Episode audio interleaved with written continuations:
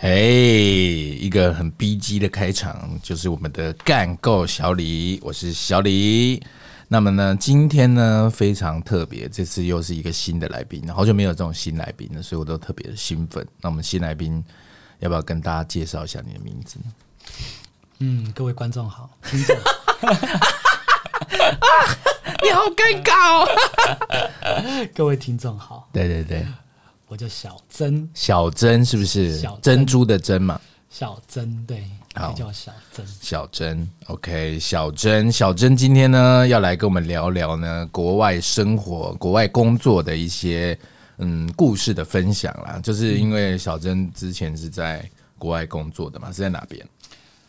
我一开始在中国工作，哎呀，在中国工作，你是小粉红。对，没有，我说中国，我不是说大陆。哦对了对了立场相当明确。，对，嗯这样就对了，这样很对我棒之前在中国上海周遭啦，上海周周边工对作，后来去去了缅甸仰光，我靠，好屌哦！还行啊。所以你是在缅甸工作？嗯，哎一对般人是不太会去缅甸工作的，怎么会特别想到去缅甸工作这么屌？当初其实也是因为我我我是学法律的嘛，嗯然后哎呦，法律哥、哦，对对对，我我哥哥在缅甸开了一个律师事务所，嗯，需要有人跟他一起打拼，所以我就问你就我去了问我要不要去，你就义无反顾的去了。我就义无反顾地去。可你没有先想一下，就是缅甸是一个怎么样的地方？缅甸感觉是超热的、啊，是吧？呃缅甸是超热的啊吗？没错，一年四季都超热，我靠，那怎么受得了？没有没有夏天，只有只有雨季跟夏季，就这雨样季是怎么样？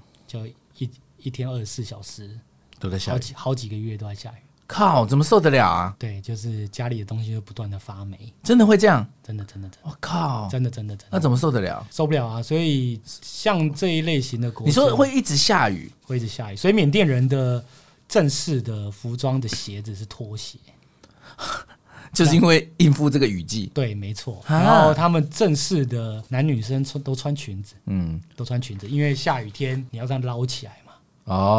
对哦，吧？然后都是下雨，所以你要穿拖鞋 嘛，超麻烦的、所以他们正式的，然后会，下好几个月，嗯，啊，那几个月你还是要持续工作吧？对啊，啊，不就很阿杂？会很容易淹水，所以我啊，还会淹水？对对对，反正在那边我我们我们也都不会坐大众运输工具啊，我们都有、公司有自己请司机啊，啊车一定啊，那会那那是你们公司不一样啊，比较高端的啊，一般外派外派的台干也都是一定有司机啊，一定会有，一定有司机。就没那么痛苦度会降低一点点。对，然后通常都因为我们其实有蛮多人蛮向往在国外的工作的，因为大家就觉得在台湾的工作就是，唉，工时长啊，薪水低啊什么的，所以在国外工作是不是真的有比较好呢？以你的经验来说，看你的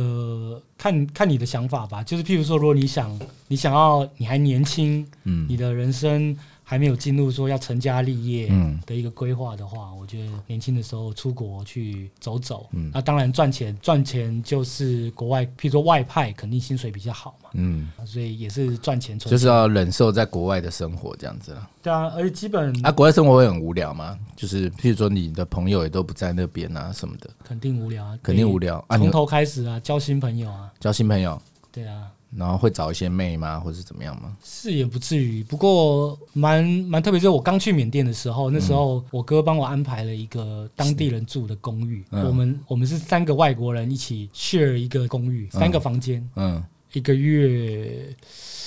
我记得一个月一个人是六百块美金，那一万多块嗯，超级爆肝烂的那一种，啊！然后我还以为你要讲超级豪华、欸，啊，超级爆肝烂。真的、超级哦。爆肝烂。我那时候跟一个香港的女生，还有一个德国的男生住一起，很有趣。怎么样有趣？听起来很淫乱哎、没有，那德国男生蛮帅的，一直带不同的女生 回家。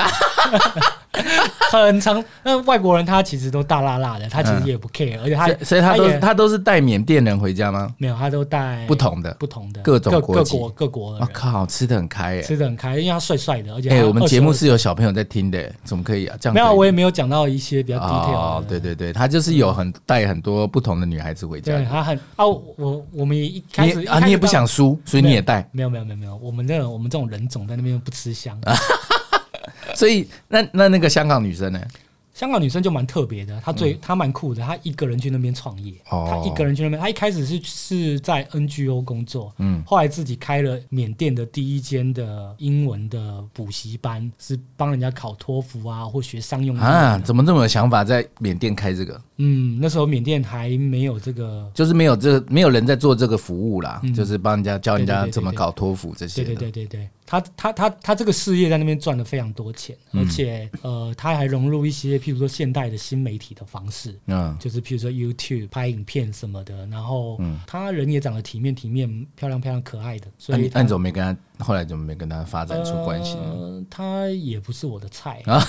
他他他他蛮幽默，他卫生习惯不是太好，然后再来是我哦，卫生习惯不好，你一定然后受不我我了。我们那边其实很很简略，所以他很常在客厅就晒他的衣服啊。什么啊哦，比较大辣辣一对点，对对对。那你就扛不住了。在讲到这个，我就想要回到你前面问我的问题，嗯为什么想去国外工作？还有一个想法就是说，为什么想去缅甸工作？嗯，那时候推动我的一个想法就是说，我在台湾一开始在台湾嘛，我就觉得在台湾跟我相同背景的人，我我的背景又不不特别突出，成绩不是特别好，嗯，我在台湾并没有办法再脱颖而出脱颖就而出对了。那我到了中国，那外派嘛，那台湾公司肯定特别信任台湾人，那你当然是有办法呃让人家觉得说你是比较特别一点点对对这对样对子哦对，。也是可以，薪水当然也是有比较多啦。那做了一阵子之后，那你也就看看你的主管，你也就觉得哦，那也就那样也。后来也也就怎样就是你你你已经看到你的极限在哪了，你你不可能超过你的主管嘛。哦，对啊，所以你后来后来我想去在缅那甸边，，后来在缅甸你那在那边待了多久啊？我持续到现在都还在缅甸啊。我我只是说，我现在因为疫情的关系啊，缅甸最近政变嘛，所以我人在台湾。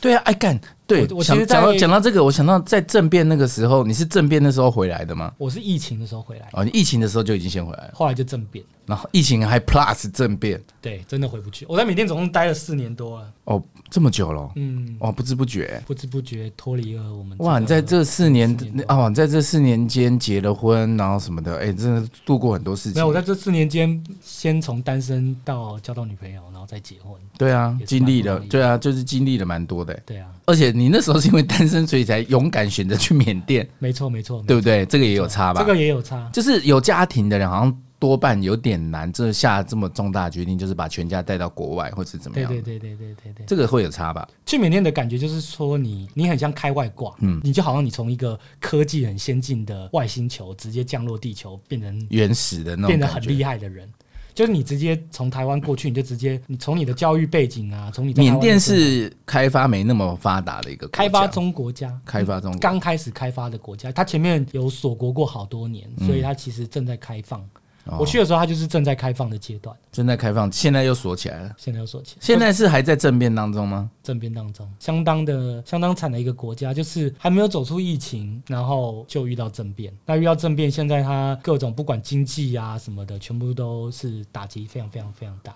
啊，那人民也都不太 care 这个，人民当然也 care 啊。我的意思是说，疫情对他们来说已经不是首要问题了，因为因为疫情死掉的人可能远不如因为这个政变变，然后造成了经济损失，然后大对家啊，没他是真的有有军事冲突的，以他们已经从政变现在演化到内战，内战，所以是真在打仗了。内战哇靠，太就扯是了对。啊！那你就那你就没办法回去那边工作了。我现在我的工作性质就是我们还是可以线远上端工作，远端工作嘛，因为客户也习惯不跟你碰面，因为疫情的关系，疫情的刚好关系就是也没有什么好碰面，对就是线上这样子。对啊，线上工作。那也好像也就是在哪里工作，其实没差哦。如果你都可以在线上的话，呃，短期间是可以，等到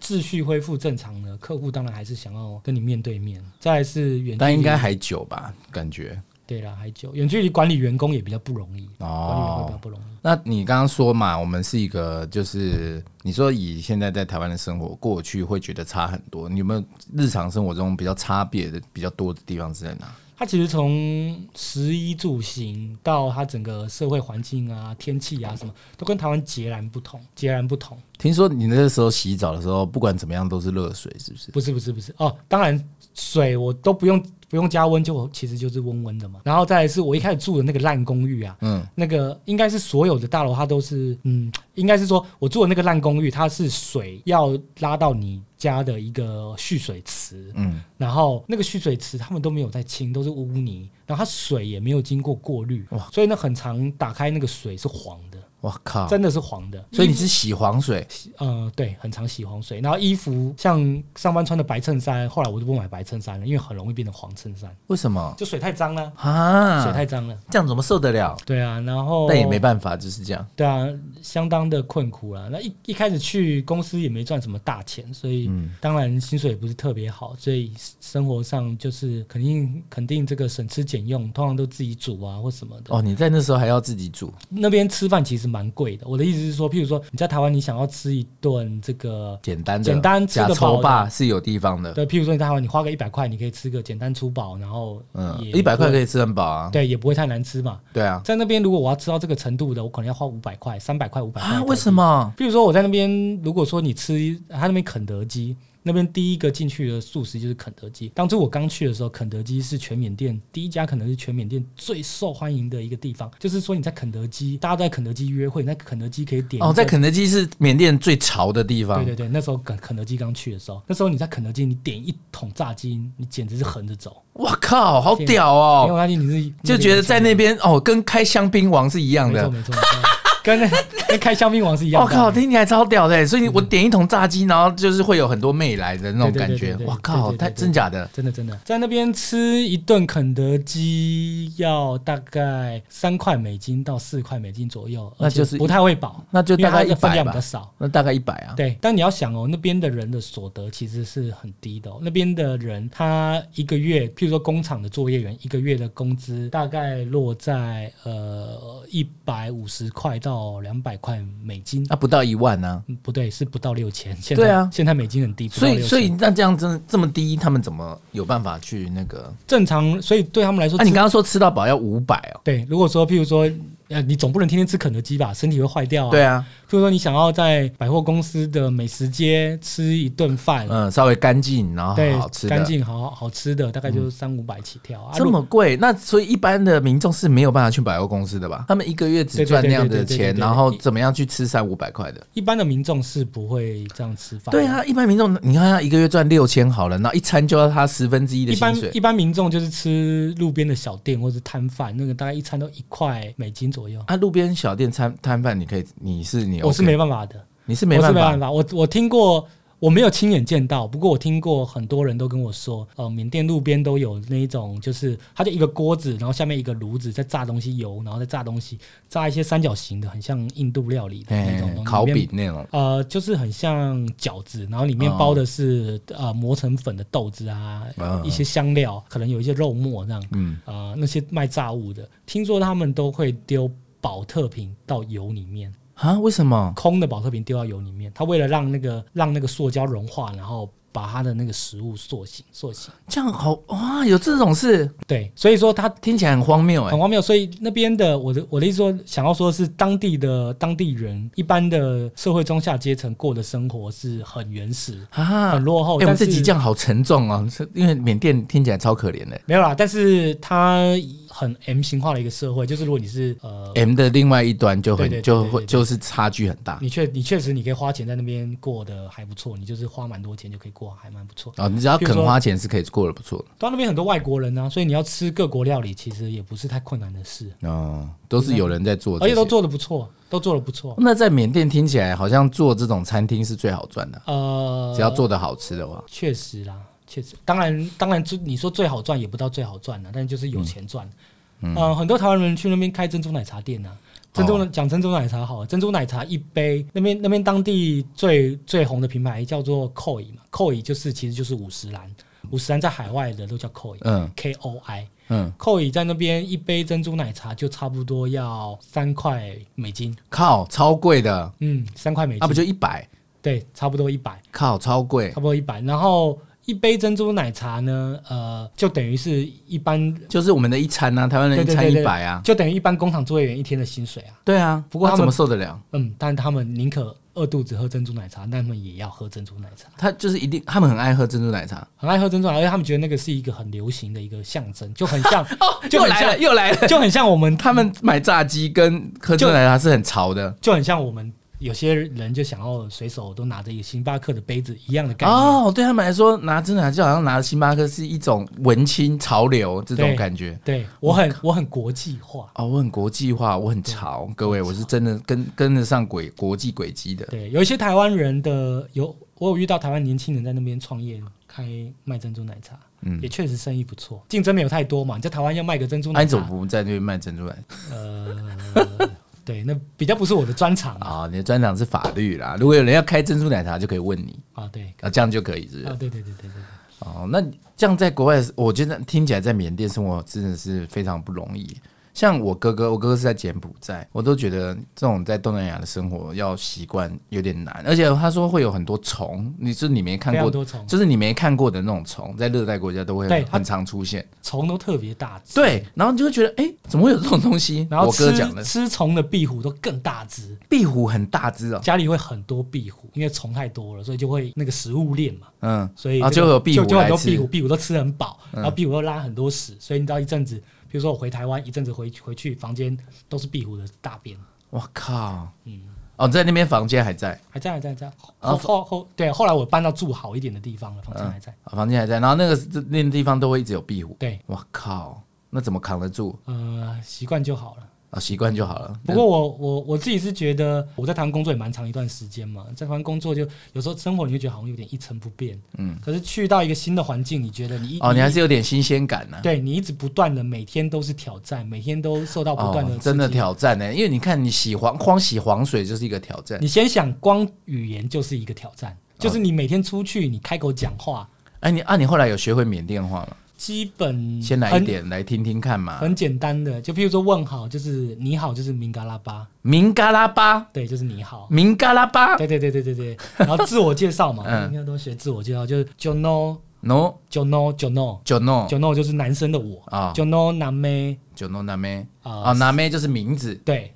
小珍，小珍然后一个语助词吧，Jono 啊男妹小珍吧，哦，然后所以你还是真的有学。呃，退亚大王达巴对，退亚大王达巴全对，亚大我打不对对，这个意思就是说，请多多指教。啊！初次见面哦，哦他们哦，他们还会讲这么有礼貌的。对对对对对，有缅这然后缅缅甸人非常的有善良，因为他们有礼貌是佛教国家对是吗对对对？对是吗？因为我看对对对缅甸好像有很多佛寺。对对对对对对对对对，他是佛教国家，他们非常虔诚，很大很大部分七成的人，七八成的人都是佛教徒，所以非常的虔诚，然后人呃大部分都非常的善良，因为我因为是佛教国家，所以他们会行想要行善或是什么那类的。他们是他们叫上座部佛教，对，就是佛教的一支，它是跟斯里兰卡、跟柬埔寨、跟泰国一样的，他们的佛寺是叫 pagoda，是尖尖的，嗯是尖尖的，哦，尖尖的那对种对对佛对对寺，对对。然后他们是非常相所以，信跟泰国的那种佛寺有不很一像样，，也也哦很是像，很像是的。哦很像的。好然后再来是他们相信因果轮回，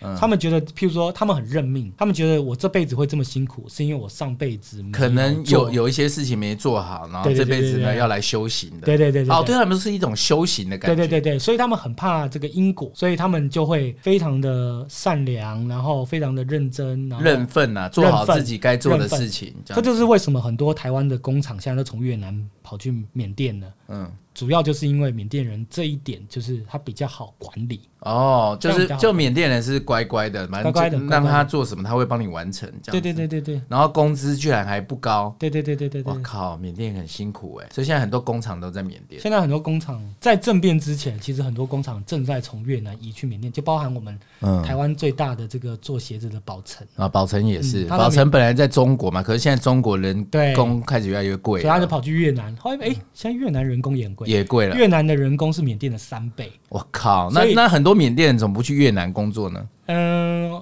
劳工肯定是这种劳到工处跑啊。没有我的意思说，劳工这种去工作肯定是国家会有一个限制的政策嘛，哦，保护对对政策对他一定对对他那啊一不定然不会越让南那人个就没有那么多工作可以做了。再来是越南，它已经经济已经到一个程度了，嗯很多已经产生大量的中产阶级了。嗯，中产阶级觉得我去摇手摇饮料，我去做服务业吹冷气，都比做工厂好赚，嗯啊所以变成工厂越来越难去找到工人，哦，所以很多工厂从越南跑去缅甸。就是柬埔寨，我开始往右边右右边走了。啊，柬埔寨是人口不够，不过、哦对啊，柬埔寨是人口不够，嗯，缅甸有五千五百万人。但柬埔寨没那么多人。而且对，然后缅甸大部分都是哦，缅甸是应该是缅甸是东盟十国，你知道吧？东南亚就嗯东盟嘛，对对对，一个组，他们现在组成一个一个叫团体欧盟的一个，哎对对对，东盟有十个国家嘛，十个国家缅甸是第二大的，哦，但是缅甸的这个 GDP 最大是谁？？泰国吗？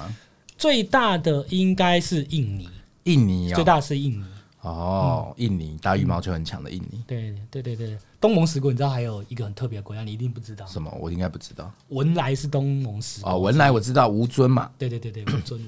你对东南亚是不是真的超熟？我们在那边工作，我们需要客户都是在这哦，特户客户都会在那个十个国家之中。对对，所以我们其实很常要去，像我也我我之前欸有那去你真的柬埔寨是东出南差，亚小王子哎。常去出差，柬埔寨、泰国、越南嗯，，那、你有碰到什么很惊险的事情吗？在以前语言不通的时候，很扛不住的那嗯种，觉得哦靠呗，完了这种。惊险的事，其实其实多多少少都会有啦。譬如说，从你下飞机出了机场，就会一堆人围上来，就叫你坐他的车，计程车真的哦、都会叫你坐他的计程车。真的哦、那抢生意那种。对对对对对对对啊，真的是有些是坏人嘛，嗯有些是坏人，有些真的是坏人，他会把你载去一个比较你不知道的地方，然后肯 定嗯然后跟你勒索，嗯勒索，对啊，然后再来是譬如说，呃呃，车资这个加价，这个已经是家常便饭的事了，嗯，很常那样了。很长啊。重出机场那个就对你来说就是一个挑战了，然后那车都烂烂的，那你臭出臭那的那你出出机没有场冷以后，气第一第一瞬间是不是就觉得有点扛不住，一出机场就哦好热，然后就上车哦好臭这样。好臭，然后又很热，然后也没有冷气，呃，冷气它不会开，因为开的话它你它会它会跟你再要钱。啊，正常来说他想省钱他是不会开的。啊不过后来后来在缅甸已经有 Grab，了就是东南亚的 Uber 嘛、哦 Grab。做 Grab 的话，它是强制一定要开冷气的。哦，然后再来车子所以大家都很愿意去车叫资是算好的，车资是软体算好的，所以后来我就叫 Grab。哦。哎、那这样真的是还算是不错哎、如果是有这样子的话，那就代表有一种竞争感。其实其实缅甸治安算好。那你说你要说什么惊险的事？哦，有一次有一次有一次我去缅甸一个很落后的城市，缅甸当中很落后的城对我市，仰光是很先进的，其实，嗯呃，我的意思说相对比较国际化，因为嗯外国人很多。因为首都嘛，呃，首都是奈比都哦，从、我记得从一四年首都就从仰光迁到奈比都，为什么？因为他想要发展第二个没有城市奈比都出来是一个造镇的一个城市，它在山上，嗯它在靠山区，嗯它等于是说仰光呢，它是一个靠海、呃靠靠河的、嗯，靠河的一个三角洲的一个地带。对它是一个在战略位置上面，它是一个很容易被攻的，哦很，容易被攻的地方。所以缅甸他们觉得说，哎、首都我首应都该嗯放在一个这么容易被攻打的地方，没那么而且好很容易沦陷的地方，那没那么好，知道吗？一我到、这个靠！我觉得今天真的是像上地理课哎、你真的是很懂哎、呃，毕竟我在缅甸四年多嘛，哦，也对。然后哎、你还没讲那个，你后来去很偏僻的那个地我方吗？去比较偏僻的地方，然后嗯住他那他到那个地方是当地已经没有比较上得了台面的饭店旅馆都没有，他只能住那种很烂的民宿，很烂吗？真的很烂。那个进去那个灯都暗暗的，反正无法想象，无法想象的那种烂。无法想象。然然后哦后也没有别的选择。对，然那、后、你啊那时候为什么要去？呃比较复杂啦，就是就是去那边等于是像出差一样了。哦，然后我就跟我你也哥是因为有工作啦，对对对，然后跟我哥去，哦我哥已经第二、第二、第三次住那边了。嗯，然后晚上我们就睡同一间嘛。嗯，可是我又觉得这个浑身有点不自在，嗯真的浑身不自在，不是？哎，怎么感觉什？什么意思？就是就是，我觉得那个地方阴阴的，哦，真的你阴阴的。靠！然后你就开始不太舒服。对对对对对缅甸的 ghost，对对对，然后晚上我就听到有人在我耳朵旁边讲话，看他讲什么？缅甸话，讲缅甸话。缅甸话，对对对米安娜妹，这对样对。对对，然后他因为就是你不会觉得那是隔音不好的，哦，你不是觉得是隔壁房间？你觉得就是有人在你耳朵旁边说对对对对，：“嘿，之类的是不是很热？”之这类样，之类的。我靠，好而且可怕！然后我哥就说，我我后来跟我哥讲，我哥说很正常，啊他每次来都遇到鬼我靠！哎，你哥好淡然 哦！啊，语言不通嘛，遇到鬼语言不通，啊，他讲什么你也听不懂。也听不懂啊，他可能叫你拿命来，你可能还跟他说谢谢。哦， 反正你也听不懂啊哦，对他就是讲一扯一堆，然后你就说哦好好好辛苦了这样。不过这个这个这个就是比较灵异的故事啊，但如果你说要真的很危险的故事的话，我我我有一个蛮蛮特别的故事什，么什么？这应该没什么人经历过，嗯就是说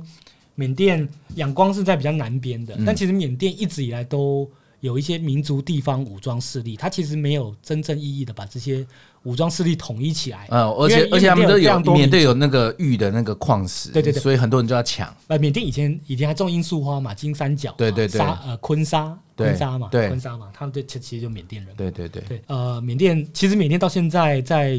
比较没有人管的山区，都还有很多武装部队，武装部队，甚至他们都他们的经济来源就种罂粟花，种所以罂粟现花嗯阶段还是有罂粟花，啊就中毒品。中毒品，中毒品，中毒品。哇对啊靠，哦很呃，我狂我欸！我我是认真有看过照片，就是客户啊，然后去那个山上啊，嗯然后跟罂粟花合照，那个满坑满谷那样哇一片靠花海，很漂亮，可是都是毒品，都是毒品。太可怕了。啊，我我自己本身有吃过那个罂粟花的种子做的汤，嗯，它是哦，那个还可以卖的。嗯，那那个是要特殊执照餐厅才可以卖，因为那种子其实你是可以种的，种得出，种得出，他也会拿给你看，我也摸摸摸摸，就很像小小小小的哦，那个种子，子是可以种出罂粟花的，啊对你可是他会种们，的话可是他们你是是可以不能种的吧？他们种是非法的嘛但，种当然是非法的，哦那、对啊那个餐厅是它有特殊的执照啊、就是你不能拿来种，可是可以拿来做成料理。对对对对，好，哦，然后就是先回到这个主题上，嗯就是说、都其大部分都在缅北，所以我有一次去缅北，嗯呃，真的是有一个客户他在呃缅北那个地方叫做木姐，嗯，木姐跟木姐那边对面就是中国，离中国很近，对，离中国近，它就是一个口岸嘛，就是一个中缅边境嘛。哎反正就在那个地方。对，然后它有，反正他们有一个项目，然后我就是去那边出差，可是中间要经过很多民族地方武装势力的范围，哎那听起来超爆危险的欸，所以那时候我我就是坐飞机坐到一个地方叫腊秀，腊秀就是以前以前以前历史课本其实有学过地理课本，怎么可能？没有没有，没有以前我们有以前我们有以前我们那年代会学中国史嘛，会啊，我有一个滇缅公路嘛，滇缅哦好像有听过，对欸对对对。它就在那条公对路对，上。就是云南到缅甸的一个公路。对啊，滇缅公路的起点就是腊秀嘛。哦，就是它。嗯，对。那我就是坐飞机到腊秀，然后走滇缅公路嘛。然后那时候客户就派了一个司机来接我们。嗯那个司机你一看他就知道他不是普通的人，为真的什么？就是他杀气很重。你一杀看气他很你就知重道他杀气很然后重。手上拿机关枪，呃，你你大概知道他应该身上或车上会有枪，然后他就是很燥的那种，它你是看就保镖型保的。镖型的，哦就他以前是以前是军情局，然后退下呃特别被他被被他们高薪聘过去聘做过去当特殊保镖的，哦对对对，他就是开着车来接我们。嗯呃，我们那时候跟一群泰国的做银行的一起去，嗯，然后就是他开车开一台车来接我们，然后我们就一路坐不夸张坐八个小时的车，坐到屁股都烂掉，都山路，然后再坐到木姐那边。哇靠，中间会经过很多民族八个小时的车中，间会经过很多拿枪的那个民族地方武装势力的的范围，呃，他们有那个路边会拦检，嗯，然后你要给他一些小费，给人家钱这嗯样，，给他钱，那他也有可能会抢你。然后再来是有一些外国人或有一些呃外国人就是遇过会遇过一个类似的事情，就是说他就是可能拿了你的钱之后，那他为了制制造一些纷乱，他在你车上放炸弹，你开走，然后你就爆炸了。哇靠，有这种事，嗯，太所以扯了吧，呃，然后那边就是你晚危险到爆对哎！对对，那边你晚上是不能住，你是不不不能出门的。客户有警告我们不能出门，太危险。就是我我们一看就知道是外地人，而且一看就知道很好抢。哇靠，太可怕了吧！啊，你路边就会看到那个民族地方武装势力，他他就是穿着军服，然然后后拿枪拿着枪，然后可能坐在路边这样，抽根烟看着你这样，对，看着你，靠，你在他眼中就是个肥羊。哎，有点扛不住哎！对对对对所以哎，我这个看起来超危险的。哎对啊，我那时候就去那边出差，我还去靠去了三天这样，我靠，你这是搏命型出差，真的是搏命哎、真的是搏命。靠！那客户岂不是要出更多一点钱，你才扛得住？对对对，肯定是有一些收比较合理的收费才会。对啊，我觉得哎，这个真的蛮扛不住的，而且还坐八个小时的车。没错没哇错靠，没错，那边车多吗？车多车子也很多，所以他光过路费就收的很饱。对，没错。为什么？为什么会有那么多车经过那里？呃，因为中缅边境的贸易，中缅边境的所以贸易是，哦，所以他们就赚你这个当中间贸易人的财，就对对了。啊，中缅边境的贸易是从古中国古代就开始的，以前是那哦，种，难怪他们会驻扎在那边以。前以前他们就叫做马帮，嗯，马帮就很像我们看古装剧的那个镖师嗯运镖，就是说我做我我运送东西到这边，然后再运东西到那边，然后有时候顺便运一些毒品啊或什么的，对，就然是后做贸易啊然后就会有人就出来拦截，这对样对对对子对截标那这然样后子，那那那那个镖师本身都要有一些武装嘛，对，就要够屌、够厉哎害这所以样子，从古代其实一直以来中缅边境本来就很不很动荡就对了。有很多经济上的交流，就是这样来来回回，哦所以其实它的他的那那那边的经济是蛮活络的，哇靠！我觉得这个经验真的是蛮扛不住的。对啊，蛮真的是蛮。后来你也平超安乎回想来了吗？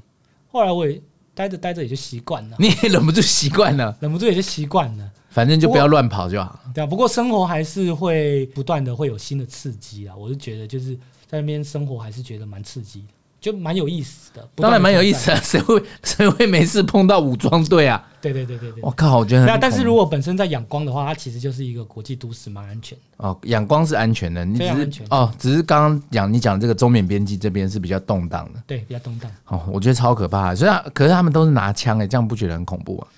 对啊，你也不知道那枪到底是有没有不是？装子弹或者是什你么？没有，你也不知道那枪到底那个好不好，会不会走火还是怎么样？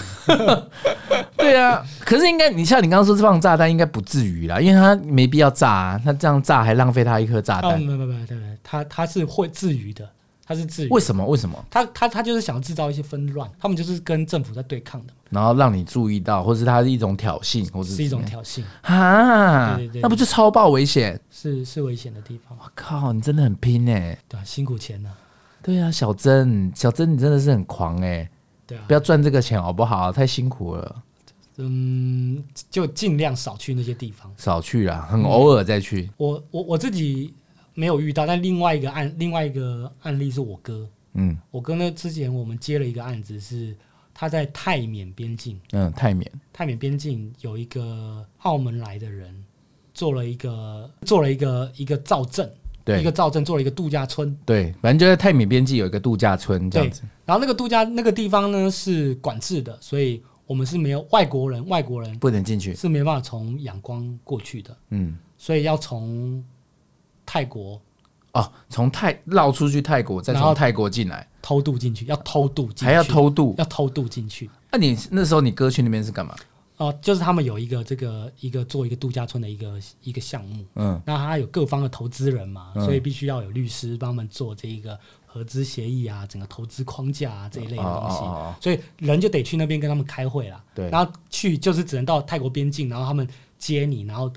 坐坐船偷渡，偷渡我过去，哦靠，听起来很狂哎、你哥很屌哎、偷渡过去啦。然后你你回仰光，你还只能偷渡回泰国，然然后后再从泰泰国国回去坐，飞机清迈到清迈坐飞机回仰光。哇，听起来超累的。对啊，所以你哥还就去了，你哥去就啊偷去啊渡去啊进去了。去啊，那边是一个那边是一个也是他们也有自己的一个军队，那边也是一个武装势力，就是说。那个澳门人的背后是武装势力，不过你听到澳门人大概也就知道了，他去那边做度假村肯定是要就做是要赚赌场嘛。没错没错，他就做赌。哦，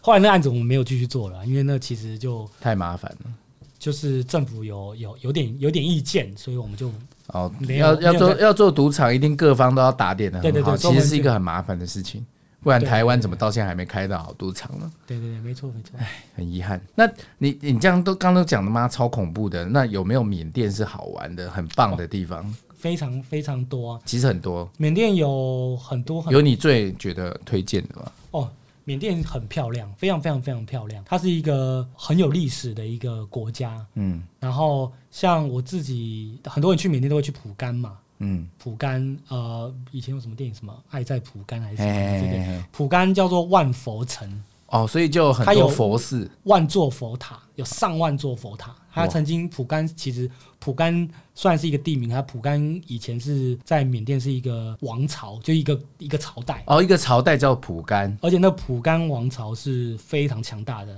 蒲甘王朝缅甸的领地，甚至国土，甚至有包含到现在清迈的地方，哦，甚至北很会边打仗那个时候北边到有一点中国边境的景洞那个地方什么的，那些其实都是那整个蒲甘哦的。蒲甘那时候是一个非常强大的王朝，所以很有钱盖很多佛塔。那时候大家都说，连寡妇都有钱可以盖一座佛塔，就是那那时候人民是很富足，嗯嗯，国家是很强大的。嗯不过蒲甘王朝应该对应到中国的历史是宋朝末年，哦，然后最后蒲甘王朝是被、呃什么灭掉了？是被忽必烈哦，元朝，元朝对对直接对把所有东西全部打掉了，对对对元世祖是不是？嗯元世祖忽之必类烈的。嗯，灭掉的。哇塞，哎、你哎、你不要忍不住 教了一整期地理，你现在忍不住又要教历没史嗯有没有没有没有没有好，蒲甘是非常漂亮，它有万座佛塔，然后在蒲甘那边有呃整个东南亚，整个东南亚最早的商业的这个热气球飞行的公司。我靠，哎、你听起来，哎、你都很跳痛哎、我我刚刚一直在寻寻求可能会是什么，结果是热气球，对你不，它万座佛塔很壮观就算了，所以非你常非常飞漂亮上去热气球看，对，然后你坐热气球上去，你往下看，你看日出，然后往下看，就下面都是非常漂亮的佛塔。你哇塞， 哎、可是有惧高症的怎么办？哦，那就没办法。哎、可能扛不住哎、而且而且而且你会觉得，哎、缅甸的热气球是不是缅甸人开会不会很危险？没有，它上面都是英国人，都是已经开了几十年的热气球的那一种。哦，以前缅甸是很英专业是的英国殖民统治的嘛，啊、所以是后来很那个专业、对对对，那个公司是从英国殖民统治就在，但是后来被缅甸人收回来了嘛。哦，然后那个他就把那些这个他们要叫机师吗留下来，嗯，就热气球的飞行的对，操作飞行员操作手的对，哦，他那个是很很高级的热气哎、球，我觉得听起来好像真的是蛮厉害的、很漂亮，非常非哎常漂亮。所以这个是你蛮推的，在那边然后搭热气球上去看一次，对，而且那边一个，是没有任何现代化的建筑的，所哦以也没有任何光害。所以就完全是一个很 pure、很原始的，可以看到整个全部对对对对佛塔的一个对然后它绝景，就对对了。对对，它它那边比较像是有点像是沙漠吧，所以比较多黄土啊什么的，就是很干燥的一个地形哎，啊。听起来应该也是不到沙很听起漠，来是一种很绝景的感觉。很绝景，很漂亮，非常非常漂亮。好，然后那个那个热气球其实很商业的，它其实蛮贵的，一个人我记得好像要三四百块，四百块美金。一万多，一万多块的样子。反正那时候我跟我老婆去，我本来要在那边求婚的，后来没有了，后来有点意外就没有。啊为什么？就我以为我坐热气球是我一个人跟我老婆两个人，然后坐热气球，就你想象中的那种。浪漫情景，对对，结果后来发现它热气球其实蛮大一个，嗯，然后它有很多人，有六格，一格塞两个人，嗯，所以你在其中一格，我在其中一格，嗯然后后来发现我跪不下来， 所以你在那一格没那么大，就对了。没有每一格都没那么大啊，哦就是你人可以站着，但你没办法跪着啊，你怎么在那边求 婚？没有算到啊。哎、真的哎，怎么那么幽默？对啊，然后飞热气球都是一些老的英国人，然后其实都非常有经验，然后那个经营也是非常的商业化，就是你热气球一着地之后，就会有一大群人，就是他们公司的人，就会就会立刻上去，然后开始弄弄弄弄东弄西，然后你通常都会他都会弄降弄落东，西是一一种在演戏的感觉吗？没有没有哎干，然后就没没没没干没没嘛？没没没没，他们就是摆桌子，然后铺桌布，嗯，然后放椅子，然后准备餐点，然后是那一种很西方的、很高级的那种料理，然后就是你做完了都都是早上天黑的，还没有天亮前搭嘛，然后搭上然去后看、哦所以下来天亮了，吃个早餐这样。对吃个早，而且就在河边，哦，哇，感觉很舒服哎，对，然后就喝香槟啊什么的，然后很会享受。反正这个一万多块的流程是还蛮划得来，就对哦了。值得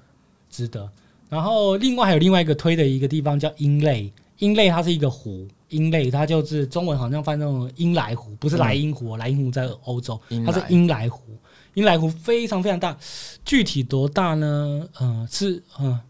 我一时一一时一时想不起，你会很像你以为你在海上面，哦，所以非常非常大的一大，个湖是是那种你大概用膝盖想就知道它大概至少日月潭的一百倍大那一种。然哦，后那那个地方是有那种水上人家的，在就是住在水边的没就住在那个湖里面的人，哦，就是他是有很多人是住在湖上面的，就是住船屋，呃，就是湖上哦，在住在船屋里面对，就是他也不是船屋，他就是搭几个棚架起来，然就后是住在上面这就样，是那个屋子都是木头或竹子做的嘛，然后都插到底，然后往上垫嘛，然后就是茅草啊或什么的，我嗯靠，听起来很原始哎、很原始但很酷。那地那个那个湖也是非常非常的漂亮。所以这非个常你也漂亮非常推。非常推。然后那边像我刚才讲的这几个地方，其实都已经是应该是说欧美的人其实很喜欢去这样的地方玩，嗯，他们已经就是日本啊，或者是那种那种城市，他们已经玩腻了，他们其想要实。去一些那种不不一样的风光啊，对，甚至什么柬埔寨、吴哥窟，对他们来说都已经是玩看腻了。玩腻了。他们喜欢去这种地方，所以这种地方其实都已经有非常多的国际化的饭店，像什么希尔顿啊，就是或者什么专门可以让你去玩的，所以他那个饭店住起来又非常的高级，非常的漂亮，然后然后服务也非常好，啊哎然后价格其实也不贵，哎你知这道，样你就花一点小小钱。像你来，讲，真的是缅甸真的是很 M 型的，有这么高级的地方，哦对对对对然后又有这么辛苦的地对方，对对然后又有武装部队，这发对对对对对这发生什么事啊？这是一个对非常一个复杂的一个很国家多样性的一个地方、哎，非常多。那你推荐我们工作者是不是在战乱稍微平息之后，还是应可以去缅甸工作嘛？呃工作的话，就看你或者是你看你给做什么给工作我们在最后啊，给我们这些就是，我觉得自己的听众也蛮学到蛮多的，就是我们他们应该要怎么样去看待，就是在国到国外工作这件事呢？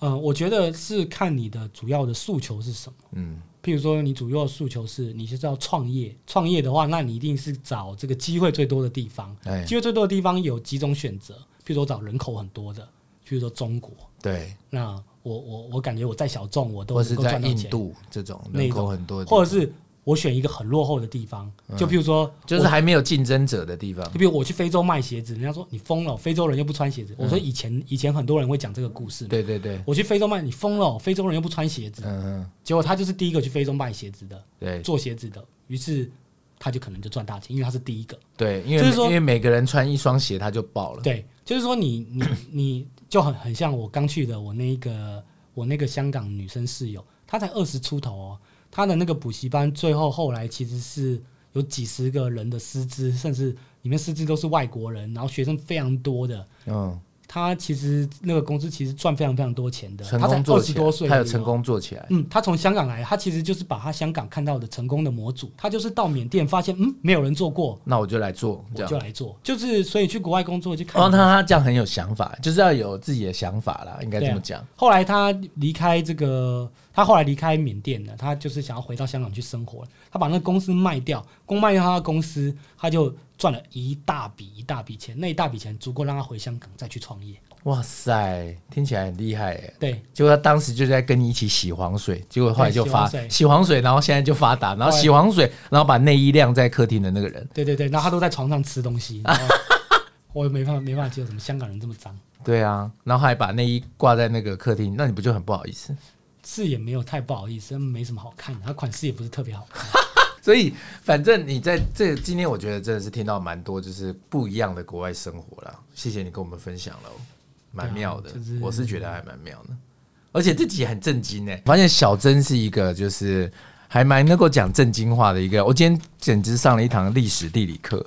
如果说要好好的讲这个，我在讲介绍这一个缅甸这个地方，或甚至你想要介绍这个，因为在缅甸你肯定是在东南亚工作，你肯定是很常去柬埔寨，很常去泰国。像像我们周末其实到泰国机票只要四千五台币，所以你很容易周末或廉价你就去，就是去靠一个泰国对对，你就坐个飞机去泰国按个过个摩什么的过也好。过个假。所以其实，在东南亚我还是有很多故事可以讲啦。我譬如说我之前去你干柬嘛、啊你是不是还想再来一集啊呀、没有没有没有，我的意思是说，就是这个在国外的生活是可以慢慢讲，你有是蛮很多丰是富可以的分享的。是蛮丰富我的。靠不！过，当你还是要决定说，譬如说你要成家，你要想说你要在哪里成家，你要哦，因为都在国外，你感觉没那个成，因没有为成家还是要有一个地方，你光是小朋友应该要在哪里上学啦，对或对者什么的，对对对夫妻要有一一样的共同的工作对对或者什么的对，对对哦，其实很很多多要考虑的。像我这么幸运的人其实不多，因为很多人在国外工作，包括还有我以前在中国工作的那些台湾朋友，嗯，说要要么就是结婚才去的，要么就是娶在台呃在台湾娶台湾人才去的。就是如果说你是单身去的，很难结婚，要就么会很难。就要么如果你能接受，你就娶当地人。在缅甸也是一样，你要么就娶当地人，娶缅甸人，对啊，要不然其实真的不容易。你要像我这么幸运，我我老婆是台湾人啊，但我哥老婆就是缅甸人，我老婆是台湾人，所以像我这么幸运的其实不容易。很很就是另一半要能够接受你的这样子的工作，然后对要待在国外对或者什么对的，都是一种考验啊呢。对，有时候，譬如说你在你在国外工作待久了，后来发现你一直错过，一直错过，一直错过结婚的时间，哎，后来发现，哎，你就真的没有什么机会结婚了。如果你不娶当地人的话，真的哦你就没什么机会结婚。啊，听起哎，怎么突然又走向一个哀伤的一个哎，对啊，好啦，希望大家还是能够先结个婚呐、提高台湾的生育率嗯咯，结婚率咯，结个婚把把另外一半带去那边一起工作，一起这样子创可能业是比较好的。比较好你你是比较建议的，我是比较建议。嗯，当然，娶当地人我觉得也没有不好，当然了、也没有不好啊。你哥老婆不是长得很像张钧甯吗？哦，我哥老婆缅甸的，缅甸张钧甯啊我，哥我哥四十岁，我哥老婆二十岁， 你为什么要鼓吹这个？给大家一点希望给。大家一点希望啦，你在那边四十岁是可以娶到二十岁的，而且还长得像张钧甯，嗯，我对听起来超屌哎、超屌超哎、屌，你这样一讲，突然很多男生想去缅甸工作。没有等啦等战乱结束，等战乱也结有束。很多人去越南工作娶越南人啊，越南人也哦，越南人就是身材也很好啊，又很多漂亮啊人，也很多人娶泰国人啊，哦，对嗯啦，所以其实也都可以。哎、有女生那其实也可以嫁泰国人或者什么的。对对对对对对对对对。对啊，泰国的男生。嗯就如果你在台湾不是特别抢手的，去 那边可能是有点机会。你不要讲的那么 real 好不好？对啊，好啦，那我们今天呢，就谢谢小珍跟我们分享她的国外工作生活啦。那我们干够小李呢，下次再见喽，拜拜。拜拜。